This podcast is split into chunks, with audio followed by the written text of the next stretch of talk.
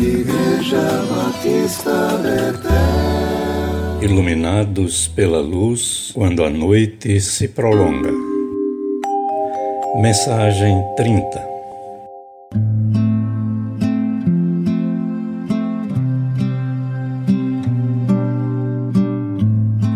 Bendito seja Deus que não me rejeita a oração, nem aparta de mim a sua misericórdia.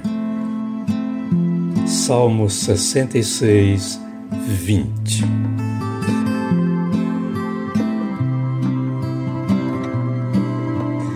Não poucas vezes ouvi de alguns cristãos estas frases.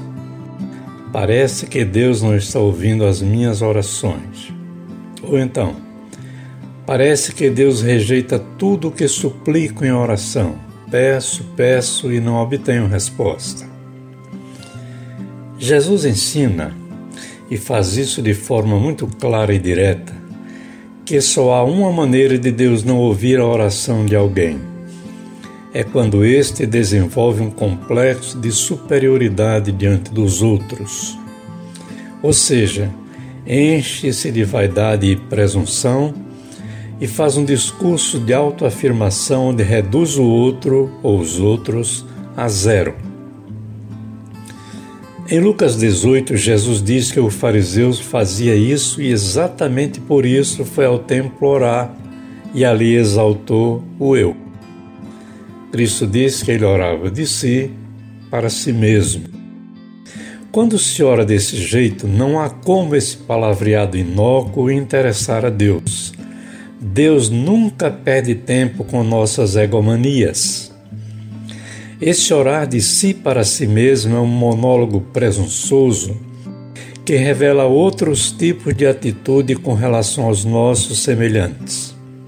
Por exemplo, falar do argueiro no olho do outro, estando o nosso com uma trave. Quem denuncia esse tipo de atitude absurda é Jesus no Sermão do Monte, Mateus 7, verso 3. Sempre que um espírito de julgamento for dominante em nosso comportamento, não adianta orar.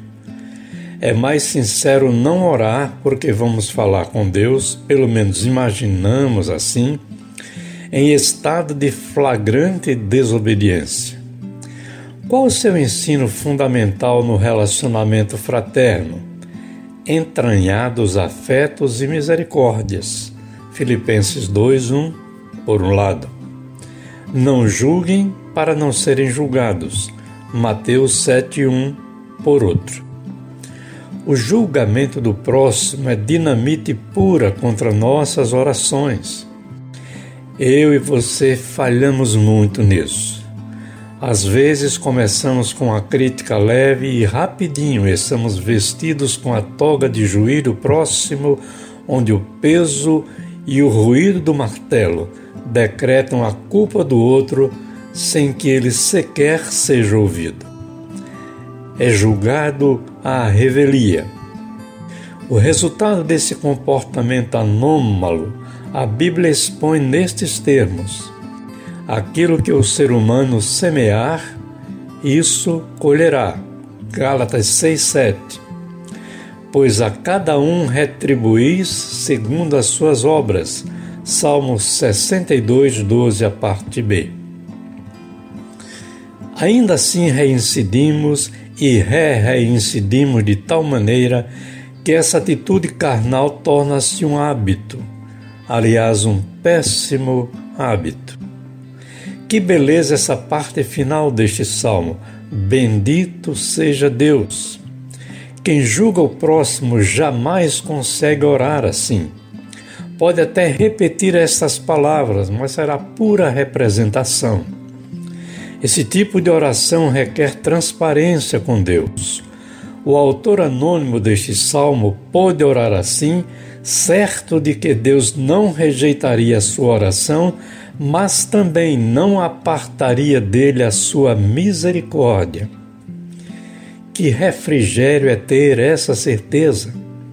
Ao elevar esse bendito a Deus, a bênção profunda e solene ao Senhor, ele faz isso na certeza de que sua oração, como incenso suave, está chegando a Deus e é aceita por Deus.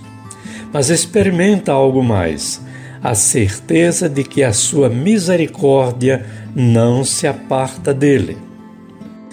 Dá para pensarmos em quão segura, firme e luminosa é a caminhada de quem vive uma experiência dessas?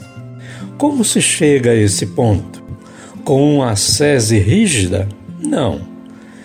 Através de uma construção de relação diária com Deus que parte de uma devoção contínua, sempre simples, enquanto ganha conteúdo e profundidade. É assim que o comum do cotidiano absorve o incomum do eterno e a fé pequenina e frágil vai se fortalecendo, amadurecendo e se tornando cada vez mais humilde. Não há imediatismo na construção da verdadeira piedade cristã. É um tijolo depois do outro, assentado cuidadosamente sob o acompanhamento do grande artesão, que vai modelando a vida que arde em desejo de ser cada vez mais conforme a imagem do Filho de Deus. Romanos 8, 29. Amém.